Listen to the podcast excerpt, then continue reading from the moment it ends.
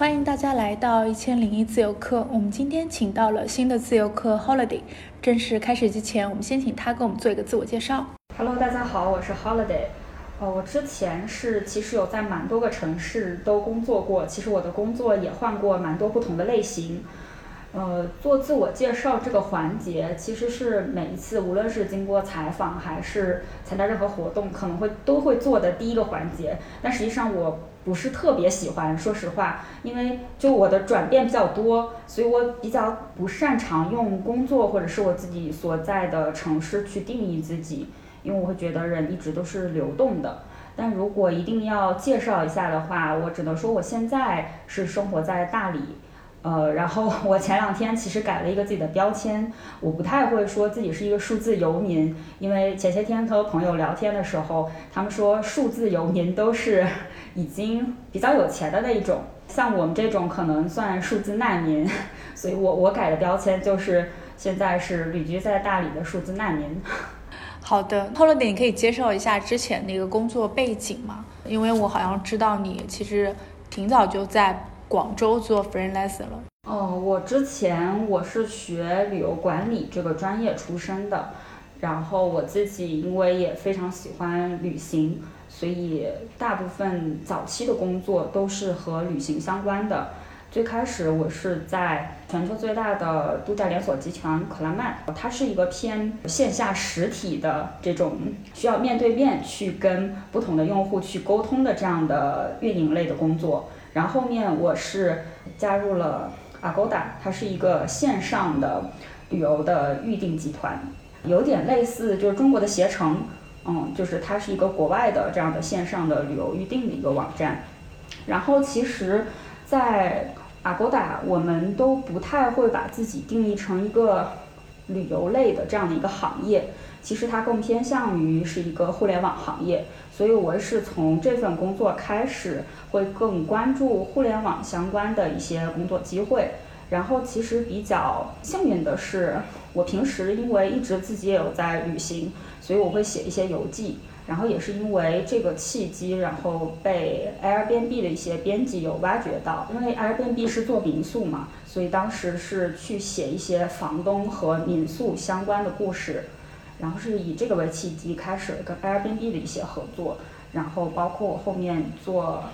呃，体验达人和我自己也做了 Airbnb 去经营我自己的房子，都是从这个阶段开始的。然后说到我自己的职业经历上，其实也是从 Airbnb 开始，我会发现原来哦，我自己还是有一些就是文字方面的能力，所以我会开始转向品牌策划方面的工作。因为品牌策划可能一是你对这个品牌要有一定的认知和了解，包括可能，嗯，就是最早期其实是它的划分没有那么细，所以就是偏策划和偏执行的部分可能都有涉及过。然后我后面的蛮大一部分的自由职业的经历也是帮不同的品牌去做策划案。嗯，为什么会想到要做自由职业呢？如果之前是在一个旅游互联网公司，应该整个生活状态应该是不错的。自由职业的这个事情，其实它并不是一个我想了然后就去做的这样的一个偏冲动型的决定。其实我是换了不同的城市、不同的工作，就是都体验了之后，可能你会对工作本身会有一些自己的想法。然后我当时就是完全就是从一个还有工作的这样的一个状态，转换成完全的自由职业，其实是真正的是从疫情开始，那个时候算是被迫转向自由职业，因为我最开始我会比较想要保持的一个状态是，我有一份还不错的稳定收入的这样的正职的工作。然后我用我其他业余的时间，或者说以副业的形式去做其他我比较想做的事情，或者是我其他想要开展的职业方向。但是后面因为疫情，我那时候已经在广州了，然后整个广州的我们这一个小的分部就整个被砍掉了，所以相当于是我完全稳定的那份收入和那个工作就没有了，所以我就被迫把其他之前已经在做的一些副业，或者是已经保持合作关系的一些品牌方，然后就慢慢发展成我在做一个全职的自由职业者。那这样其实也挺棒的，其实就是因为之前这些副业也让你不用再去急急忙忙再去找下一份工作。嗯，其实不是的，因为副业的你的合作方其实是一直在变的。因为我当时做副业的时候，大部分其实还是旅游类的类型，可能比如说它有一些露营的品牌，疫情之前露营的品牌都还不是特别的，就是发展还不算特别好，其实是疫情之后才爆发的。然后还有一些是，嗯，可能偏传统的，之前跟 Airbnb 的这种合作，其实它就是最开始写提供稿件这一类型的工作，在疫情开始之前就已经结束了。所以你的合作方是一直在变换的，然后他们的就是你的合作方所在的行业也是不断在变换的。那如果说你只保持就是我最开始的那些副业，最开始都是和旅游相关的，那疫情一来，其实以前的很多副业也就相当于是没有了。所以还是有一个，就是你要重新去找其他的合作，以及重新去看你自己到底能做什么。因为疫情刚开始的时候，可能大家都觉得不会有太长时间就好了。包括二零年的时候，其实像那个东航啊、南航啊，都推了很多快乐飞啊、随心飞啊这样的服务，也有一一小段时间旅游业的就是爆发。但是后面其实到越到二一年、二二年这两年，就整个旅游业发展的非常非常的 艰难，所以你你就在这个不断就是在疫情也推进的过程中，你就要不断去想，你还有什么事情是你想做的、感兴趣的，然后在这个大的时代背景下也能做的。所以我现在做的一些工作就完全是偏互联网方向的，就不会像旅游它有很多线下的这种限制。因为我有看到你写的一些东西，我发现你在那段时间也应该是有一个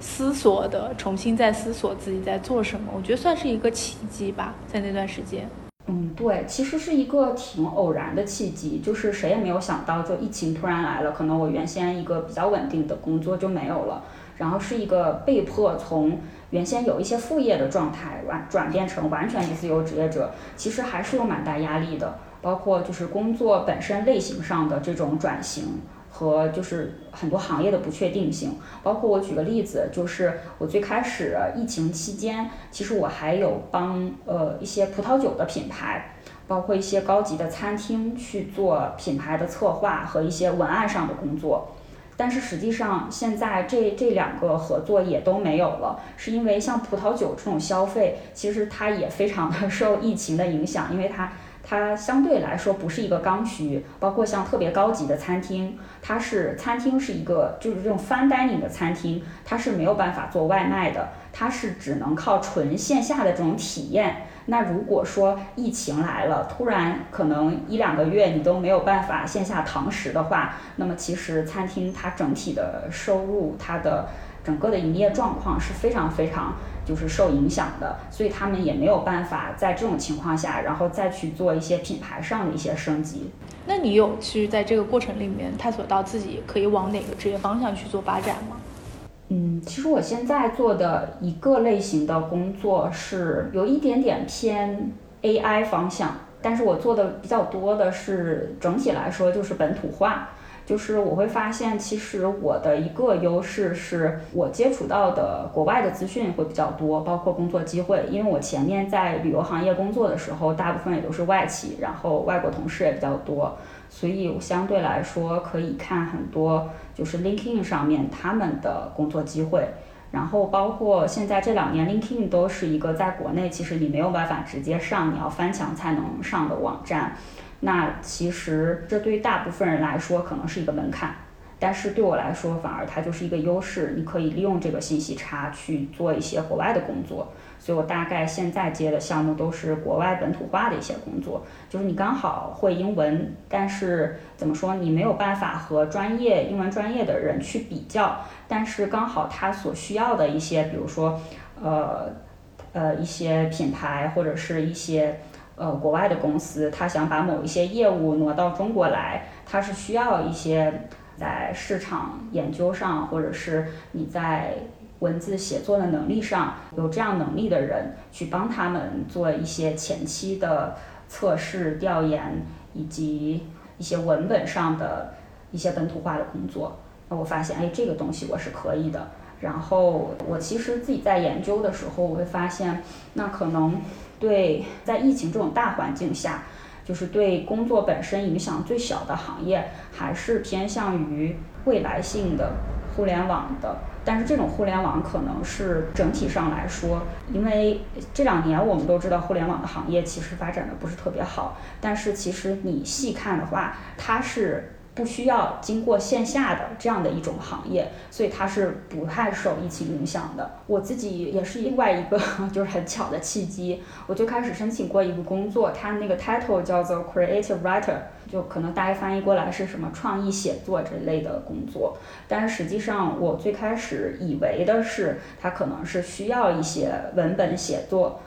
可是我实际上去面试以及后面沟通下来，发现它其实是偏向于 AI 方向的一些写作，一些智能语音或者是智能表达上面的一些写作，其实跟以往的我们说写一个文章或者是写一个采访报道这种是完全不一样的。但是刚好了解下来，我发现这个其实是可以尝试的一个方向，而且是可以跟现代的智能产品以及就是整个呃万物互联的这个概念连接起来的。然后我就想说，那那可以从这个工作开始，这个项目开始，慢慢的去往这个方向做转变。其实，因为我知道的 Holiday，我的我以为你是有一些民宿的一些经验，所以你可能在运营这块的 领域，没有想到你是在做 AI 领域，真的让我好震惊。就是有些时候让我自我介绍的时候，我就有点头疼，因为其实是挺跨行业，就是如果单从工作上来讲的话，就跨度还挺大的。所以就是你没有办法用某一个阶段的状态去定义自己。然后其实刚刚我们也说到，就是呃挺多 Airbnb 或者是民宿相关的一些事情。这个是这样的，其实经营民宿本身它更偏向于是我的生活状态的一部分，就生活里面的一部分。而跟工作相关，或者是我并不是一个专业的职业的房东，不会说以我的收入主要来源是靠房租房租这一块。就是相对来说，我的状态只是说我租了一间两室一厅。其实，其实我在不同的城市，就是不同的地域有做过房东、民宿房东，但是整体的形式都是我会租一个两室一厅，或者是三室一厅。我会邀请其他的人跟我共同 share 整个的空间，我会住其中的一间房，就是他们是需要跟我有直接的相处的，就是跟房东住在一起。然后去体验整个就是在这个空间里面可能会发生的一些共居的生活。我当时也就是起了一个比较好听的名儿吧，叫做共居实验，就是大家共同居住在同一个空间里面。然后其实这个概念，嗯，就无论是 Airbnb 也好，或者是就是从办公领域那个 WeWork 也好，其实都是共享经济的一种形式嘛。所以，我我也是想说，那我就可以把我多余的空间就是分享出来。但是不太会，也不太能用这个来赚钱。我记得你有写过，因为你在广州的时候，你已经就开始了这样一个模式。但是我记得你当时有说到，其实那个民宿生意还挺好的，所以你把那一间屋子全部都租出去了，两间房都租出去了。你在旁边又自己又再租了一个屋子，所以我当时想，哎，其实你是可以把这个做好的。嗯，呃，其实是这样。之前我确实有过最多的一段经历，就是，嗯，我直接把一整套房子全部都租出去了。因为那段时间，呃，就是也是在疫情之前了。其实民宿发展的确实是非常好，而且那间房的地理位置很好，就是地铁上盖，所以很多人就是很喜欢那间房的地理位置，它周边也非常方便。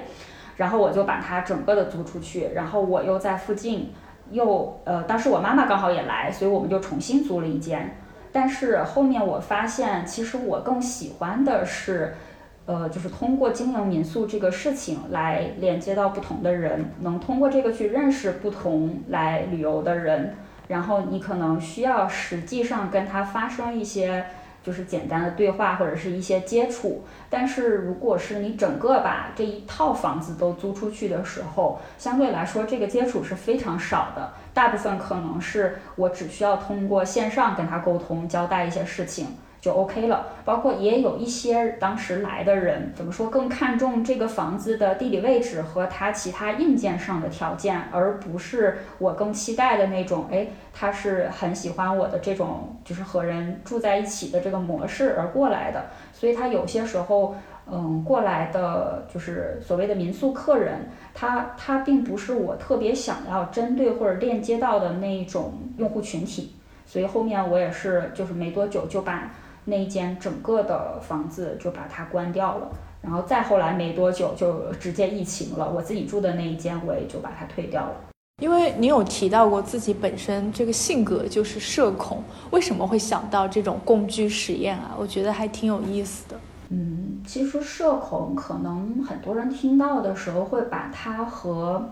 嗯，比如说像自闭或者是抑郁症。这种词连接到一起，但是其实这些是不太一样的概念。可能像自闭啊，或者是抑郁啊，它已经达到一种病理性上的，就是它已经是身体机能上会有一些反应，就是它是需要去看医生去治疗的了。但是社恐，其实我更倾向于把它理解成一种偏好，就是社恐恐的是什么？就简单来看字面意思的话。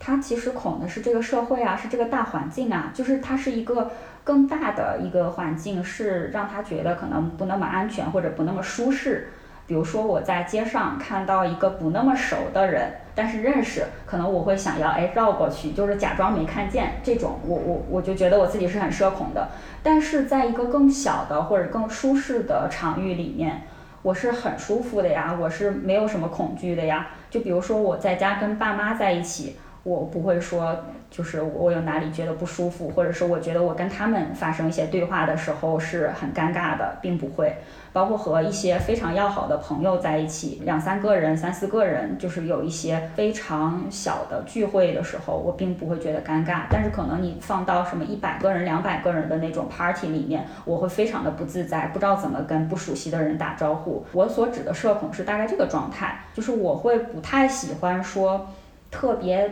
呃，多人的场合，我就是在那种场合里面，可能我我就是一个小透明的角色，就是大家也不要跟我说话，我也不知道怎么开口跟别人搭讪，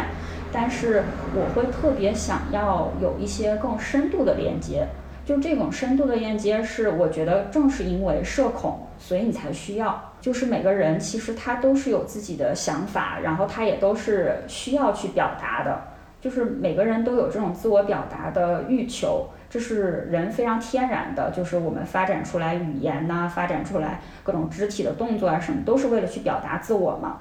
但是当你在越多的人或者是更大的环境里面，就你不适应的时候，你就需要去找到自己的那个舒适区。而嗯，像比如说一对一的这种谈话，我就会觉得是我很舒适的，或者是我跟呃和我的脾性。或者是性格跟我的其他的一些习惯、一些偏好、一些爱好、兴趣这些更相近的人，那我可能无论是聊天啊，或者是什么，我可能就会更舒适一些。那我就有这种自我表达的机会，我就更愿意跟他们去表达自己，也愿意做一个倾听者的角色。其实像社恐的人，就是更愿意去听别人，也很喜欢听别人的故事。所以这种共居的话，其实就是给我自己在找一个伴儿。因为有些时候你也不太喜欢一个非常固定的，比如说室友，那你的生活状态就是非常固定的。他每天什么习惯，如果刚好你是赶巧生活习惯上或者其他方面上不太契合的人，那你要跟他保持一个很长时间的居住的关系。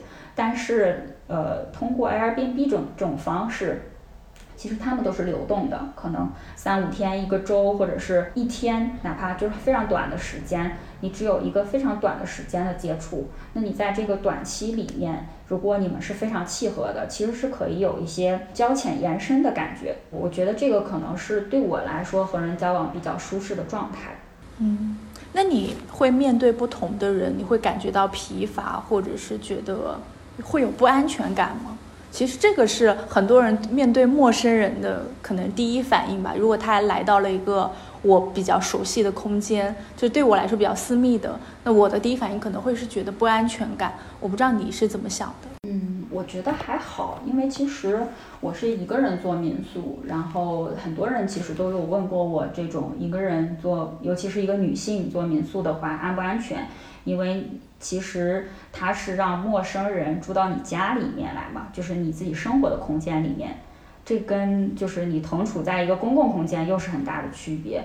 但我觉得还好，是因为我之前就有蛮多我自己作为旅行的体验者，然后我住到其他房东家的经验，包括在国外，我也一直都是住到就是和房东一起住的这样的民宿里面。你会觉得，其实，在对于就是我自己带入，我如果是一个来旅游的人，我会觉得这个是给我安全感的一种方式。就是我可以通过和一个生活在当地的人有接触，那如果我需要什么帮助啊，或者是是有什么问题的话，我可以找到一个可以信任的人，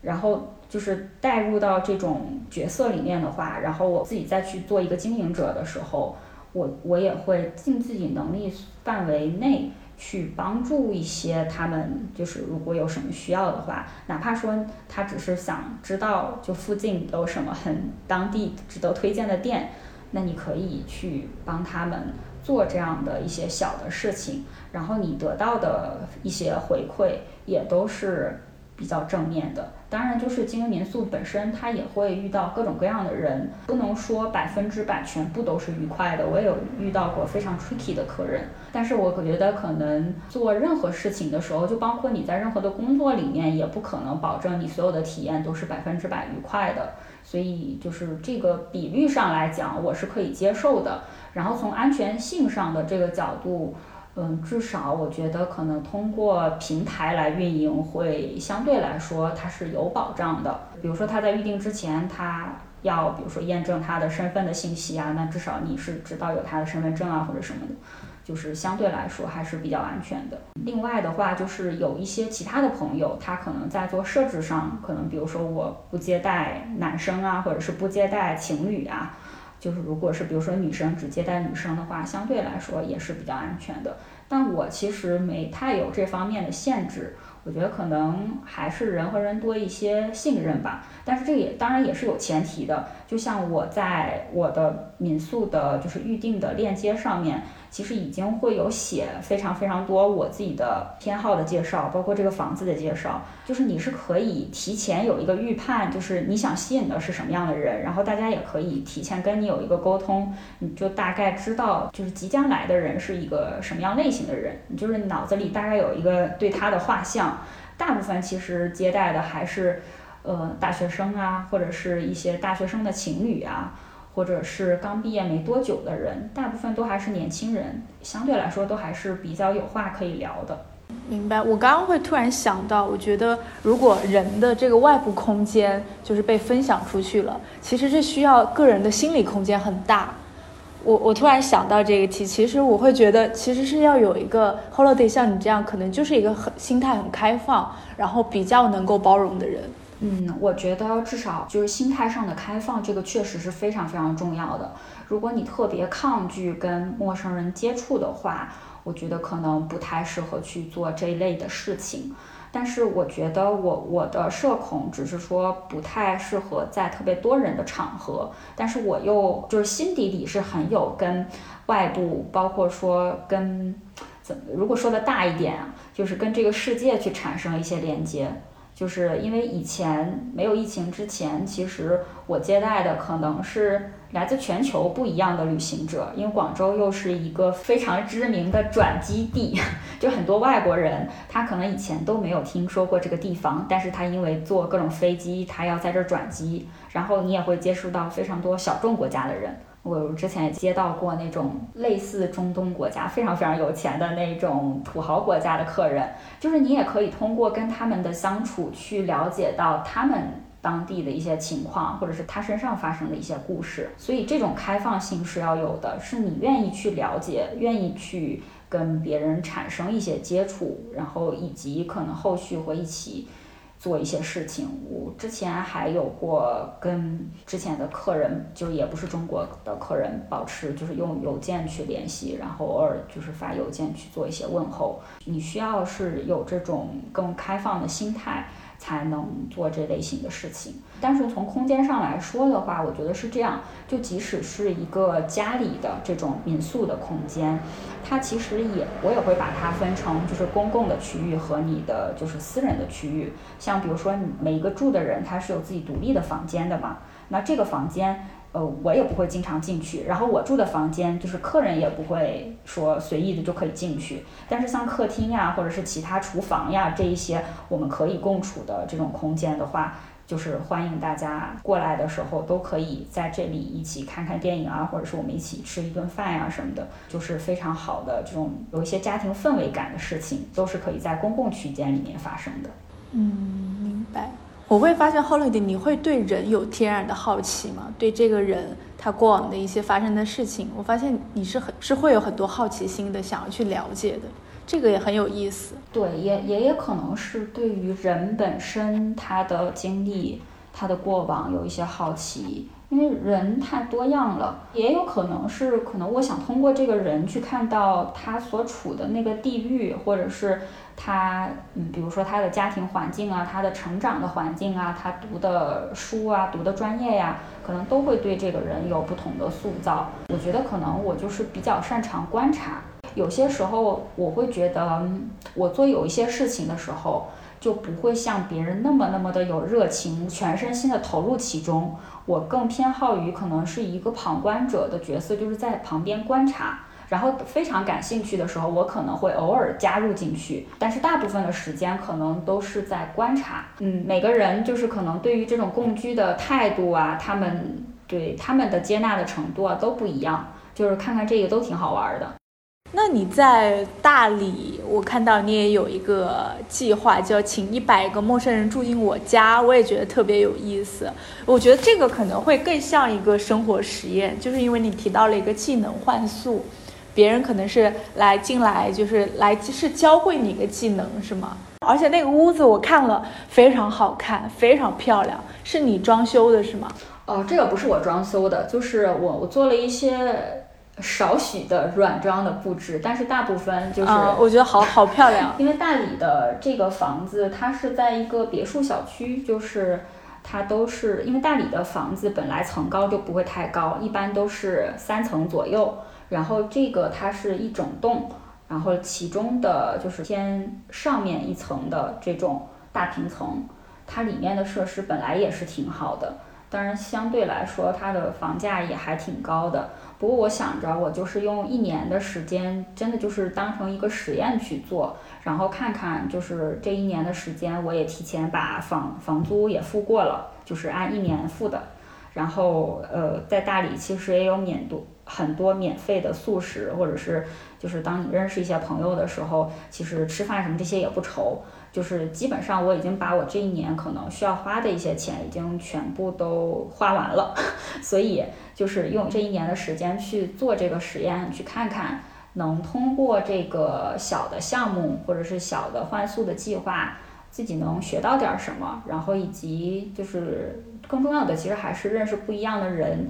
因为大理这边，至少来大理的人吧，我觉得如果他真的是愿意去参与这种技能换宿的这种新的形式的活动的话，它本身已经是非常开放的了，所以可能可能会比单纯的做民宿那种，还是以一个呃房子的住宿的功能去有，就是那个民宿的话，经营民宿它还是有价格的嘛，但这种它是一个免费的置换的活动。所以可能可能效果会更好一点，我还是挺充满期待的。现在有新的房客进来吗？其实我这个计划也没有开展特别长时间，就现在大概是有三十几个人报名过。然后实际上已经住过的人只有三个，但是报名的人因为有很多，他是可能他选的时间是明年的了，所以还不会说一下子排这么多人。但是大概到十二月，已经我已经有了计划，就是让那些申请的人过来，然后大概要交换一些什么技能，或者是呃除了技能交换，也可以是对他本身以往的这种他所。他所在的行业的一些梳理啊，什么的一些资讯性的东西，其实他都可以分享给我，我觉得都 OK。其实确实是想通过这个，然后也不仅仅是说我自己去学一些东西。我觉得有挺多人，他是非常善于去教别人的，他是非常善于分享的。但可能就是没有这个机会之前，他也不会想要去做这样的事情，就把他自己会的一些东西展示或者分享给别人。所以，我我也是希望通过这个，可以一是让大家意识到，哎，自己身上的这些技能其实真的是挺有用的，至少，哎，这不是还能换一些免费的住宿吗？嗯，然后他他也可以从这儿，比如说去开发，他是不是可以从这个技能去做一些其他副业的尝试啊，或者是去做运营一些自己的品牌啊什么的都有可能，就是以这个为一个契机，开始去意识到这些技能是挺有用的。另外就是，也许从就是跟我分享的这个过程中，他会发觉，哎，自己还挺适合去跟别人做这种分享性的这种活动的。那那可能他回到他自己，呃，日常生活的那些城市的时候，他也可以跟他的朋友、跟他的同事、跟他其他家里的人去多分享分享他自己身上的这些技能。或者是也也许他能发展成就是线下的活动啊什么的，都是可以把这个活动再从大理这儿再延展开。我觉得很像一个相互触发的一个事情。嗯，是是是，它是相互的，就是这个东西不是只是说我学会了一个什么东西，而是嗯，希望就是来分享的人，来参与这个活动的人也能收获一些。而且就是大家来大理，我也是希望，比如说，如果谁对我的生活或者是我的一些这这些想法挺感兴趣的话，我也挺愿意分享的呀。比就不不是说完全单向的，他们跟我传输什么，就这个是双向的。你是大概是做民宿大概有多久了？在广州的时候，大概是从一八年开始做，然后到二一年的。呃，冬天的时候，后面我爸妈也是过来广州跟我一起生活，所以就大概是到那个时间节点，一共可能有三年多的时间。嗯，那你有笼统的有算过，你这三年里面通过民宿这种方式认识到多少人吗？至少反正几百个人吧。但是我觉得是这样的，比较重要的一部分人，其实除了呃通过民宿，就是这些来住的客人。认识这些人之外，还有另外一部分很重要的是其他的民宿房东。就这个其他的民宿房东不仅仅是国内的，我之前就是还还没有疫情之前也认识了很多国外的。然后呃，在国内也不仅仅是广州的房东。也认识了很多其他城市的房东，包括其他城市的这个 Airbnb 的房东。如果他们过来广州玩，或者是我们到某一个城市的话，可能都会找这种非常热心的这样的房东带着我们一起。所以其实整个就是像 Airbnb 这种房东这个社区的整个的氛围也是非常好的。而包括我在广州，其实。到现在我已经呃，就是离开大理，就是离开广州来大理之前，其实我已经在广州生活了有四年多的时间吧，三年多四年四年多的时间了。就这几年里面沉淀下来的关系最好的几个朋友，其实都是之前大家一起做 Airbnb 的房东，就就很神奇。因为同一类的人，大家都是愿意，尤其是有很多人他也是跟我一样做这种。嗯，同一个空间，他要共享出去，这种类型的房东，你会发现，哎，大家彼此的一些，就无论是旅游的偏好啊，还是就是对生活态度上的一些偏好啊，然后有一些性格或者一些兴趣爱好，都非常非常的相似。所以，可能我我通过这个认识到的一部分很重要的人，我觉得就是呃其他的民宿房东。其实我还蛮好奇的，因为你也接触了。很多不同的人，虽然这些人交钱或深或浅，但是我不知道你对人的这个认识，或者就是对生活吧这些认识，会不会有一个更立体的一个认知？因为我觉得和就是拿前后做对比嘛。这个这个前后，你指的是哪哪两个不同的阶段的前后吗？我觉得可以是你在没有做民宿之前，做民宿之后。我觉得其实是这样，我像我们这种 比较社恐，然后不是那么外向的人，其实是非常在意人的个体性的，就是可能我们更在意自己，然后自己的一些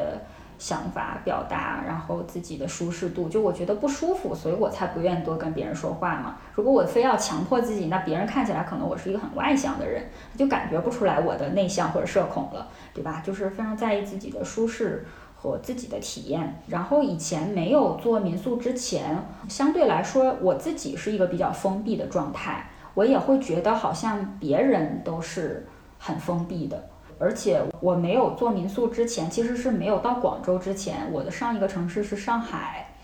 然后在上海的工作本身其实压力并不大，呃，因为外企的当时的互联网公司也是正在发展上升阶段，然后又是一个非常国际性的品牌，就是大家都知道，所以相对来说工作上没有特别大的困境。但是你会发现，那个时候跟周围的同事啊，或者是社交圈子非常非常的窄，就是你你好像没有那么愿意去打开自己，或者是你没有一个很合适的机会去打开自己。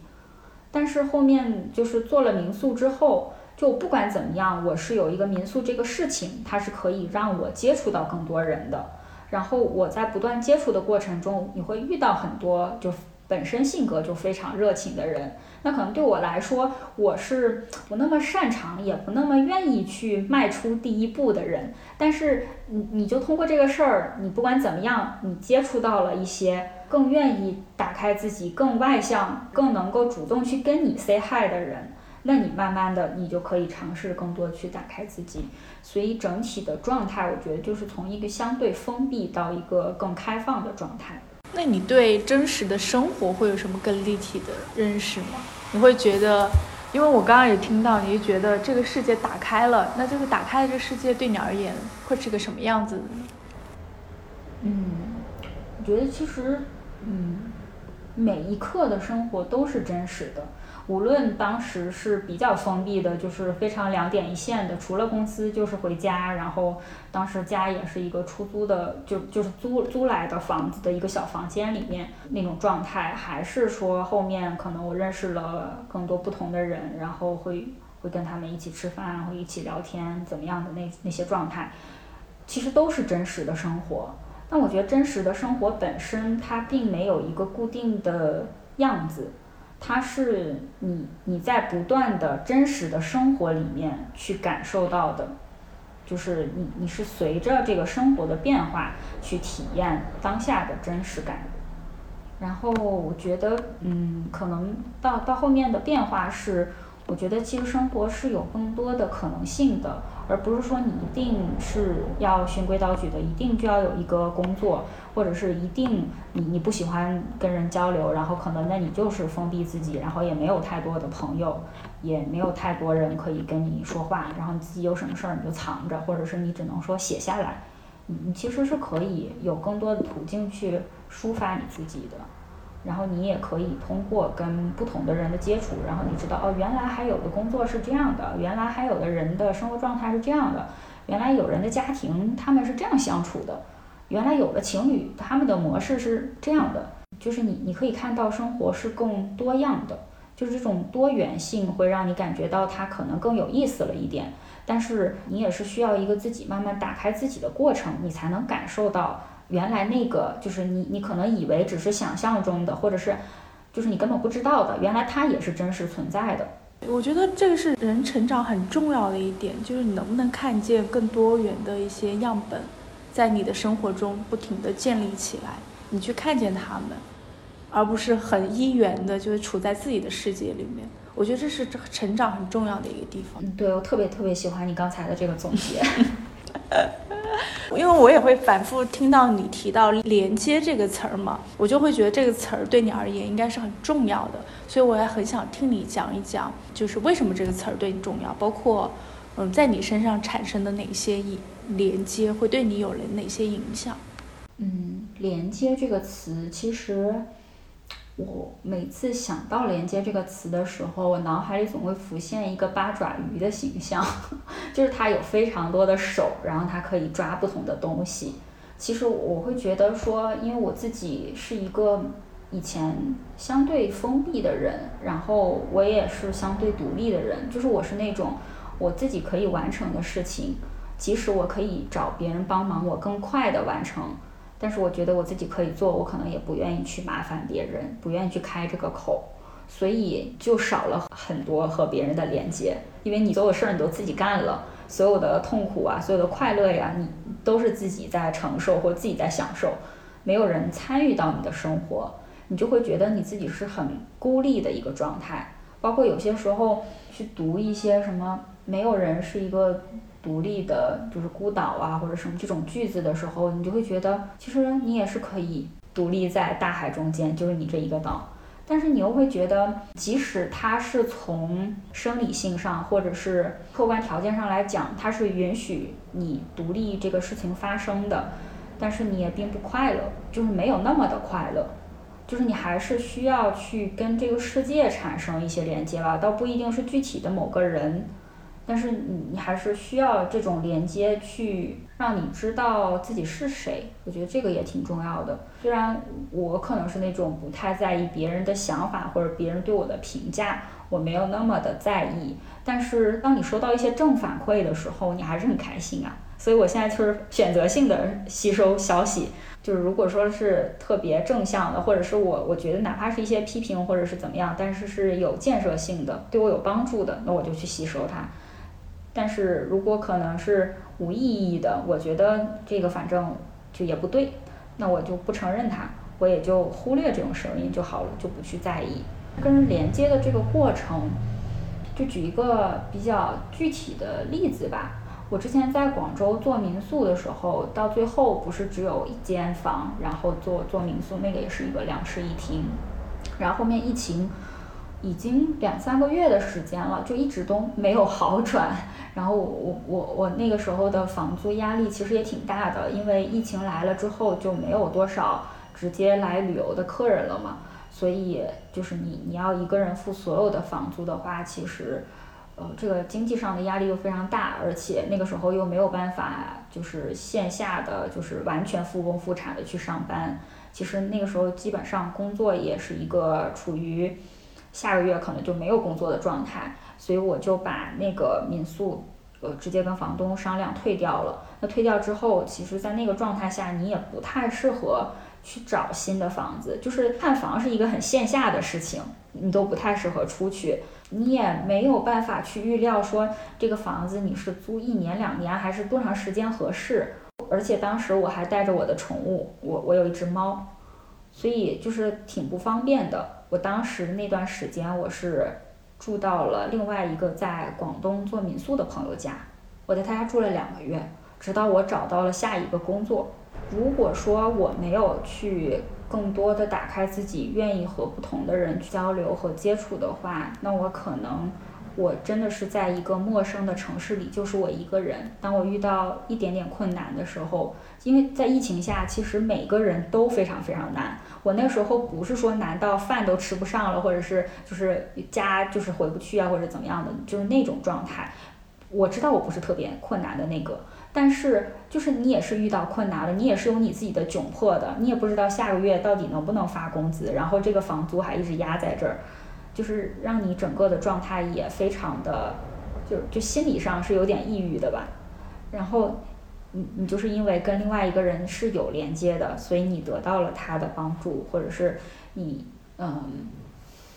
嗯，你通过和他的这种连接而产生了后面的一系列的事情。所以我我就觉得这个是让你的生活有了更多的选择，而且我觉得你确实感受到了帮助，因为连接带来的帮助。其实有些时候也不一定是就是嗯，就是看起来它是一个帮助或者怎么样，因为有些时候可能就是我通过跟跟一个就是来旅游的人，他做我的民宿的客人，他认识我了。然后我跟他通过这个产生了一些细微的连接，然后等哪一天我到他的城市的时候，他就说：“哎，那今天要不要一起出来吃个饭？”他是有后续的。然后也有一些客人是可能他回去了之后，他会寄一些他自己家乡的特产给你，就是也不是说多大的帮助或者是多大的什么，但是当你收到那个特产的快递的时候，你会想：哦，原来就是。这样的一个短暂的接触，但是他会一直记得你。然后也有的一些朋友，呃，因为除其实除了民宿之外，我还做呃体验。这个体验的活动就可以简单理解成有一点点像 City Walk 那个感觉，也是带嗯就是呃旅行的人，然后带他们深入当地去体验当地的一些特色的，比如小吃啊，或者一些路线，或者是一些其他的活动。我也通过这个连接到了挺多人，包括有些时候可能你只是接待了一个就是带小朋友来的妈妈，然后。你从他怎么去对待小孩子的这个日常的行为习惯上面，其实你也收获了很多。你原先以为，呃，就是我的这个，比如说我我是一个固定路线的 city walk，然后我可能里面是含餐的，那这一顿餐，因为它是已经固定的价格嘛，你就会觉得可能他们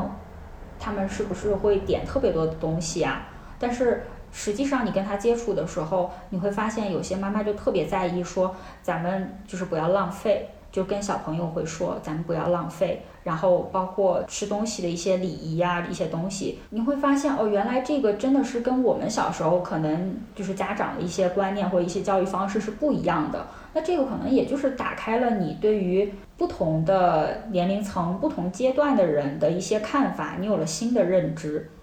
我觉得这个也是连接带来的，不然的话，可能我日常生活，因为我自己是单身，接触到的很多人也都是单身的群体，我根本不会去了解现代的很多人，当他们成为父母之后，他们是怎么去看待下一代的教育的，就就我不会有这个认知，所以就是连接这个东西，它其实就是帮你打开你认识世界的一个方式，而且它还会充盈你的世界，我觉得这个很好玩儿。嗯，但连接反正它也是有更深度一些的，也有更浅一些的，所以有有些时候可能只是你当下，嗯，跟这个人连接的时候感觉到哎挺开心的，我觉得那也可以啊，也不是每一个连接都要追求多么的有深度，或者是一直两个人能保持非常长久的联系，我觉得也不用，就是当下是让你觉得开心的，让你觉得这个接触是有意义的，我觉得都 OK。因为我有看到你在说，你未来还想，有可能的话还可以做一个社区小酒馆。我发现你的很多的一些想法或者一些理念，它都特别有实验性。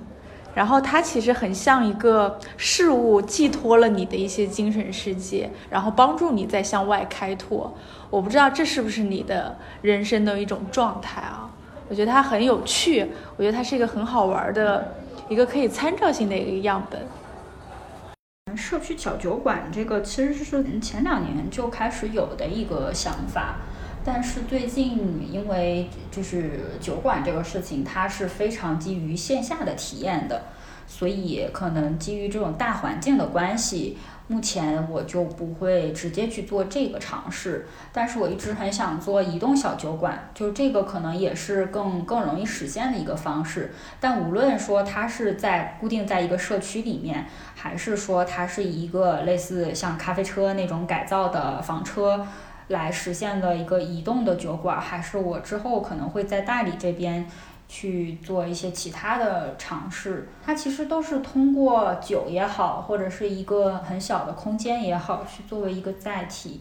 然后这个载体只是让你可以打开自己，其实它跟民宿本质上也是同一回事儿，就是通过这个去让更多人产生链接。小酒馆的这个事情，我觉得可能在在我的技能换宿这个过程中。也会有一些新的推进吧，因为呃，技能换宿也有一些人说，可能自己是比较擅长调酒的。然后之前来大理的时候，大理有非常非常多的 微信社群，在各种群里面，就是会有非常多有意思的人，然后也他们身上有各种技能，也有人是他可能就有车现成的车，然后他就很想去做这种后尾箱的这种小酒馆。然后他说，如果你依然有这个想法的话，我们是可以合作试试看的。所以我觉得可能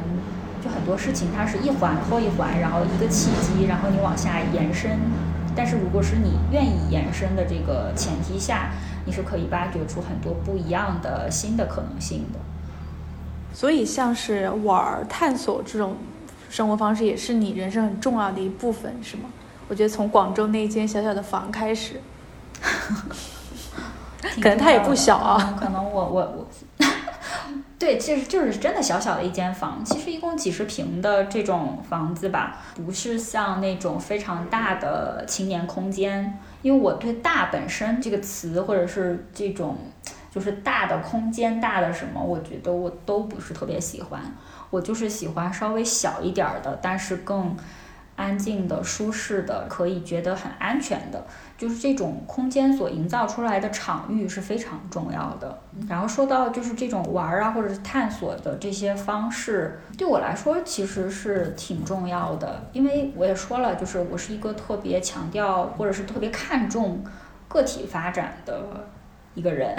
有些时候就是我不太愿意去承担特别多的社会责任，就是也不太愿意在一个。一个非常固定的状态里面，就比如说我为什么隔一段时间，其实我要换一个城市生活，或者是我隔一段时间我要换一份工作，这个真的是我我自己的问题啊，就我没有办法去长时间忍受同样的生活，或者是同样就是非常重复的事情。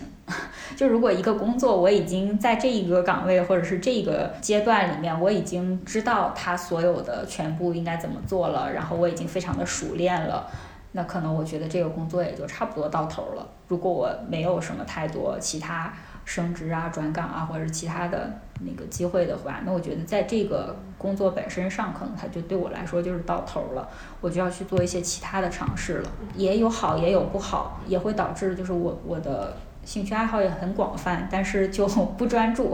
也没有说哪一个很精通，就是不断的去探索自己到底喜欢什么。而且人本身他就是人的生命，其实就是流动的呀，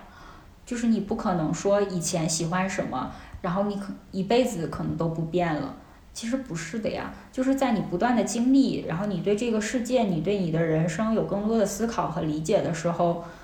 你的很多想法也会变，你的很多喜好也会变。就像很多人以前不吃某一样东西，但是后面他会发现，哎，这个东西挺好吃的。就是你要不断的去探索，你才知道。然后也是随着你的年龄，随着你的不断的经历，你就会发现，其实你你身上是可以有更多的可能性的。这种探索，或者是就真的是不断的去玩的这个状态吧，我觉得是我之前我自己写过一句话，就是有些人他的人生就不是为了成功，而是为了不断的去经历，就这个经历本身，它是一个让你觉得很快乐的事情，而不是达到某一个结果。而且我觉得你特别好的就是你已经接受了自己这种流动性。就不管是兴趣爱好的，或者是你觉得你在一个地方长时间无法去忍受的，我觉得你都接受了，那你就跟着它去自然的去流动就好了。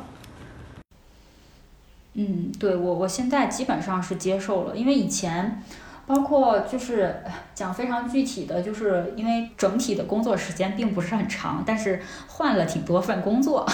然后以前像你再去面试下一份工作的时候，HR 肯定都会问类似的问题吧。就会说啊，那你怎么换了这么多份工作呀？是不什么原原因呀什么的？面对这一类的问题的时候，其实你会想很多的办法去 cover 掉你真正就是去去掩盖掉你你真正想的，或者是你真正的那个原因。其实我就是没有办法忍受啊，就是没有办法忍受重复啊，没有办法在一个岗位上每天做特别重复的事情啊。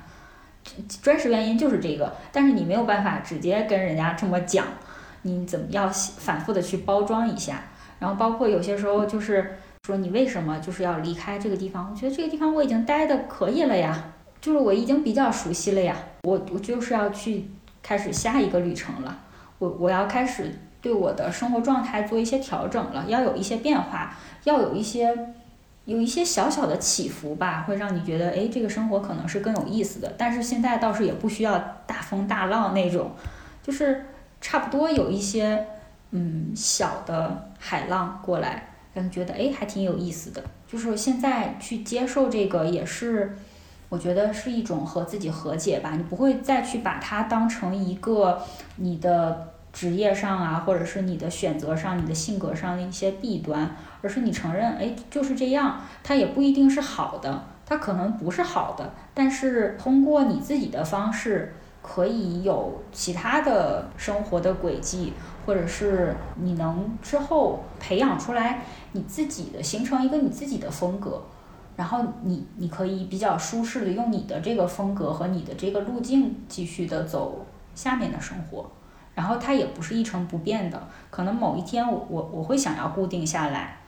那我也觉得 OK。就是不用去非要给自己设一个限制，或者也不要去评判自己这个好还是不好。这也是你在现阶段选择自由职业的一个原因，是吗？嗯，自由职业，嗯，其实最开始，嗯，完全自由职业是一个，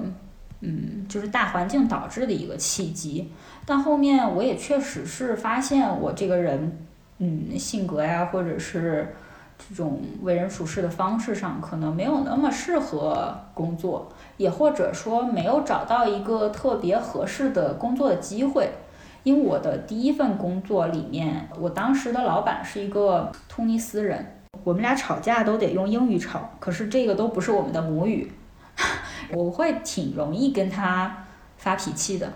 然后有些时候真的是，你会觉得那个是一个挺好的状态。就是当我那份工作不做的时候，其实我非常非常很想保持联系的一个人，反而就是我老板。就是可能对他来说也是一样。我们日常生活就是日常的工作中有非常多的摩擦，就是外国人他的思维模式可能跟我们有些时候也不太一样。然后包括他对本土的环境不一定那么了解，所以就是有非常多小的摩擦。但实际上你会发现那种。交流的模式是非常直接的，就有什么你就说出来。你觉得这个事情就是他这个管理方式，或者他这个就是做的不对，你就非常直接的说出来。然后你们可能吵得昏天暗地的，就是他把你骂哭了，或者是你把他弄得就是很很不开心，怎么样？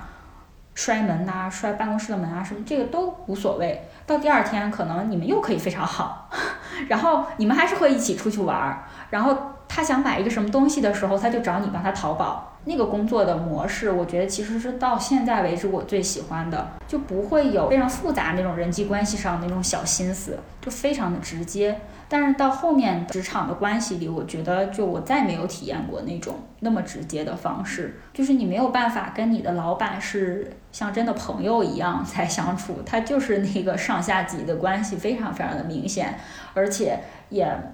没有那种你可以。你可以提意见，你可以提建议，但是你你没有办法跟他非常当面直接的有有一些发生冲突的可能性了，没有了。然后我就觉得不适应，再加上可能我是一个特别不喜欢加班的人，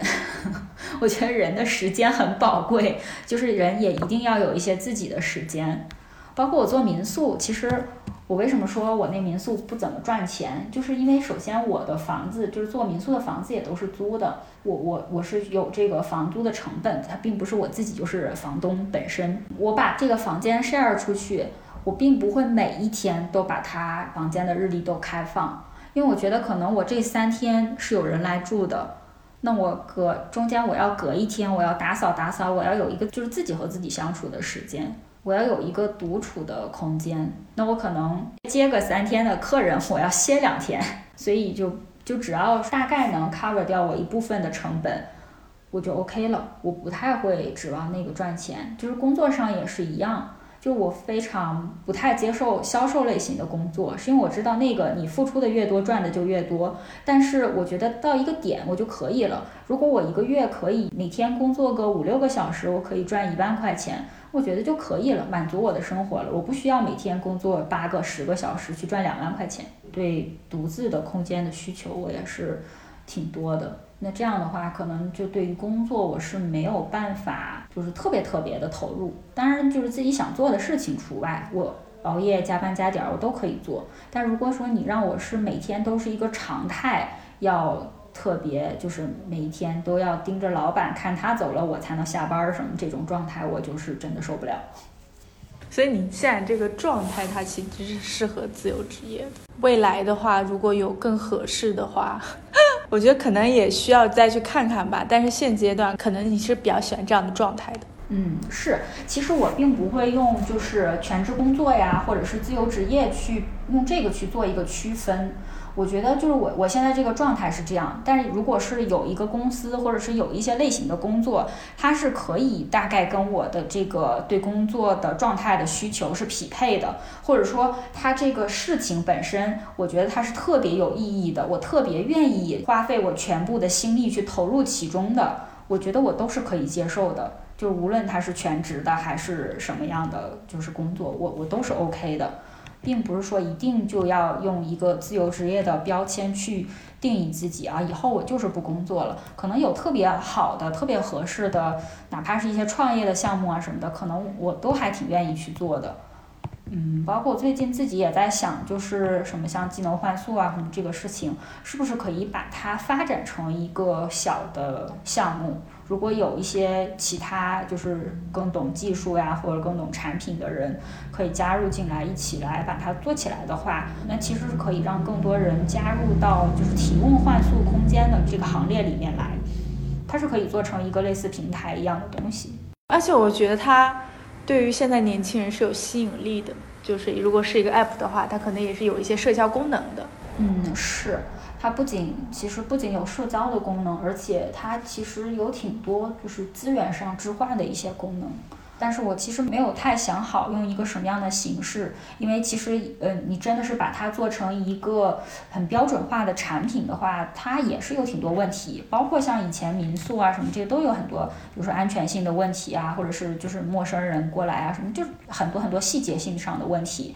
所以目前我也只是说，先从我自己开始做一个实验，然后有其他感兴趣的人，我会跟他好好介绍一下，看看怎么能把这个东西更完善，或者是让更多人加入进来，然后我们慢慢的再看是不是可以把它更普及化、标准化。所以我们还有最后一个问题，因为这也是我们一个很常规。就是必问嘉宾的一个问题，就是如果 也有朋友想像你这样，就是去换城市，然后换一种新的呃生活方式的话，你对他会有什么建议吗？呃，这个换城市其实要分不同的情况。我觉得如果说只是短期的想要出来换一个环境，然后找找自己的灵感呐，或者是思考一下自己的人生之后，他可能还要回到。嗯，他日常生活的地方的话，那这种情况下，就是单指国内的话，我觉得就大理是挺合适的，因为大理真的是特别包容、特别开放的一个城市，它是非常有那种社区氛围的。这个社区氛围不是说你家楼楼下小区那个社区，它是像最早就是有很多嬉皮士在这边，然后后面又有很多北上广辞职了或者自由职业的人来这边。然后现在其实越来越多元，很多啊做各种科技类型的工作呀，然后去探寻身心灵的人都在这边，可以非常好的在这个大的就相对这个大的环境里面，可以非常和谐的生存，所以。我觉得就这个这个地方是挺值得来体验一下的，但是这里并不适合所有人长居，它是需要你能耐得下性子来，可能才能长期住在这儿。如果说是真的打算定居生活，找一个比较安逸的城市，但是又想享受比较好的社会资源的话，其实我觉得广州不错。因为我自己是北方人，从气候上来讲，我是非常喜欢热的地方的，因为从小冷怕了，所以广州的一年四季都像夏天一样的那个温度，其实我是挺喜欢的。而且广东吃的东西又多，而且它又是一个非常就国际大都市的地方。但是广州相比于北京、上海，无论是房价还是工作什么其他的压力都没有那么高。所以如果我觉得是一线城市选一个地方的话，我觉得广州是北上广深里面最好的。其他的话，其实现在有蛮多新一线城市和更小的地方，其实都有各自的特点。你要看你更看重哪一个方向。就是如果你是觉得工作上的机会是对你来说这个阶段更重要的，那可能比如说什么杭州啊、什么成都啊、什么这些都不错。然后如果是嗯，就是你更看重生活本身的话。广州啊，然后也包括成都啊，像大理是一个非常适合体验一下的地方，就是它是非常多元的，你可以来这边找找自己。对，就是啊，还是根据每个人的需求不一样，可以去选不一样的地方。我我是六月份的时候来住了一个月，然后，呃，这一次也是十一之后才过来的，没有太久。所以我说，其实这儿我我自己也给自己没有定一个特别特别长的时间，我没有说以后我就定居在这儿了，或者是我要待个三年、五年、十年、八年，倒不会有这么长。我就觉得一年，我先试试看。如果说我是可以在这儿待下去的，或者是在这儿我可以碰撞出各种不一样的东西，让我待完一年之后还想要继续留在这儿，嗯，那那没关系啊，那我就继续待着。如果是我觉得待完一年，我觉得差不多了，这个城市或者这个地方我已经体验的差不多，我还想去其他的，再感受感受其他地方的魅力的话，那我就走呀，再换下一个，下一个更好。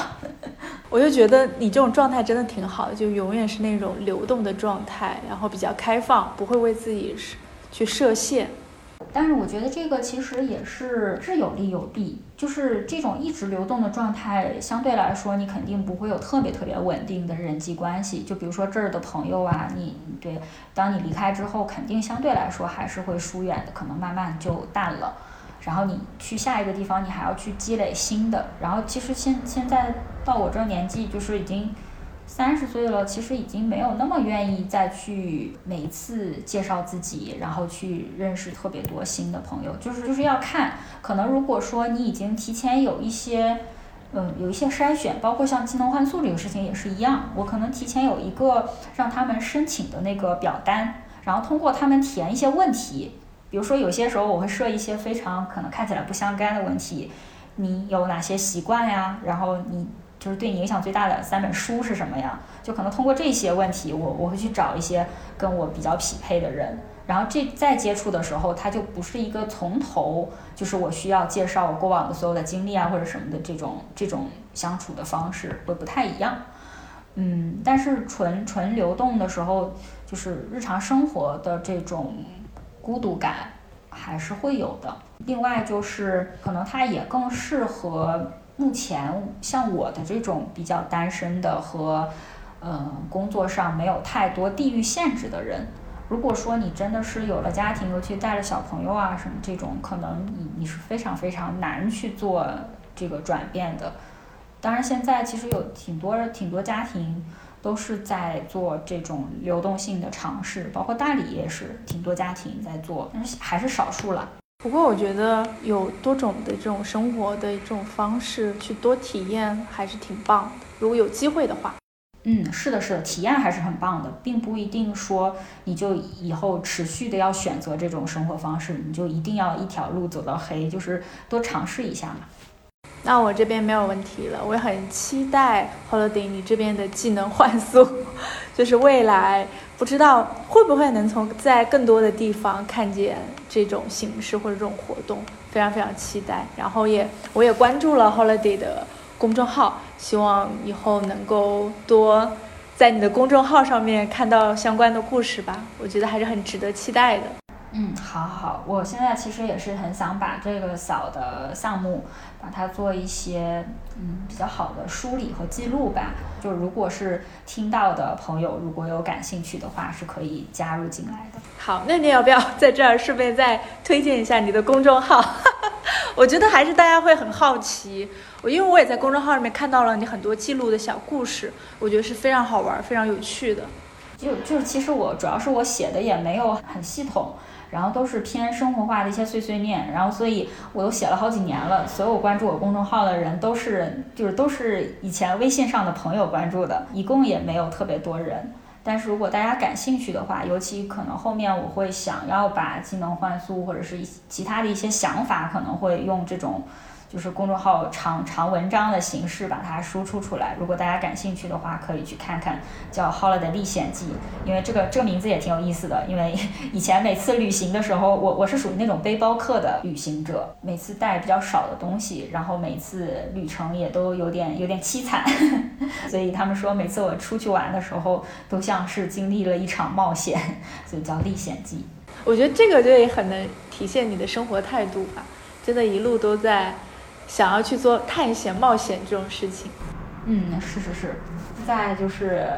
我觉得技能换宿这个也是一个冒险吧。就是希望这个冒险还是嗯还是有好的结果的。然后如果有特别好玩的事儿，我现在还想着，因为大理这边也有一些脱口秀的组织，可能我会把它用其他各种形式，看看是不是能够把它讲出来，把它写成脱口秀的段子。就是今天我接待了一个什么技能换宿的人，他特别特别的有意思，怎么怎么样？对，用这种形式看看是不是也可以做做新的尝试。哎，我我真的会觉得，就是这种越看起来社恐，或者是看起来越来越内向的人，他反而其实做的事情是越有创造力的，他是越让人觉得哇，他还做这种事儿。很期待，很期待。对，哎，说到这儿倒是，就是很多讲脱口秀的人倒是都挺社恐，挺对他反而有更多的，他可能有太多可以去表达的东西。这个我觉得非常有趣，你知道吗？就是因为社恐嘛，就是他他不太知道跟平时跟谁说，然后他就只只能自己心里憋着，然后憋着，然后实在是稍微有一点想法或有一点技能的人，可能他就把它写下来，写下来其实就变成脱口秀的段子了。然后对，就是用用这种上台讲的方式，其实大家也是克服了挺多心理障碍的，才才能说真的达到上台这一步。嗯，但是就是因为平时挺少有这种要表达自己的机会，所以才才专门选了这个方式去表达。是的，我就会很期待你是不是也能通过像用脱口秀这种方式来去表达。你自己的这些过往的经历，我觉得会很精彩。至少它是一个很有趣的一个方式，就是在脱口秀里面也不常见。其实我还想了，就是最近如果是真的写一个脱口秀的段子的话，可以梳理梳理以前就是工作的时候职场上的一些一些比较有趣的事儿。我觉得刚刚听到你说跟老板吵架那个，我就觉得挺有点。主要是他也不是英文说的特别好，所以有些时候他英文也吵不过我。然后我急了，我就再用中文说，他也吵不过我。他说法语我也听不懂，忽略他。这真的很有趣，我觉得。好，那谢谢 Holiday，我这边 OK 了，没有问题了。谢谢来参加我们的呃一千零一自由课，我希望以后还可以继续有联系，有连接。好呀，好呀，好呀，好好，我也特别荣幸参与这个节目。好的，好的，那谢谢 Holiday，我们有时间再聊。嗯，好的，好的。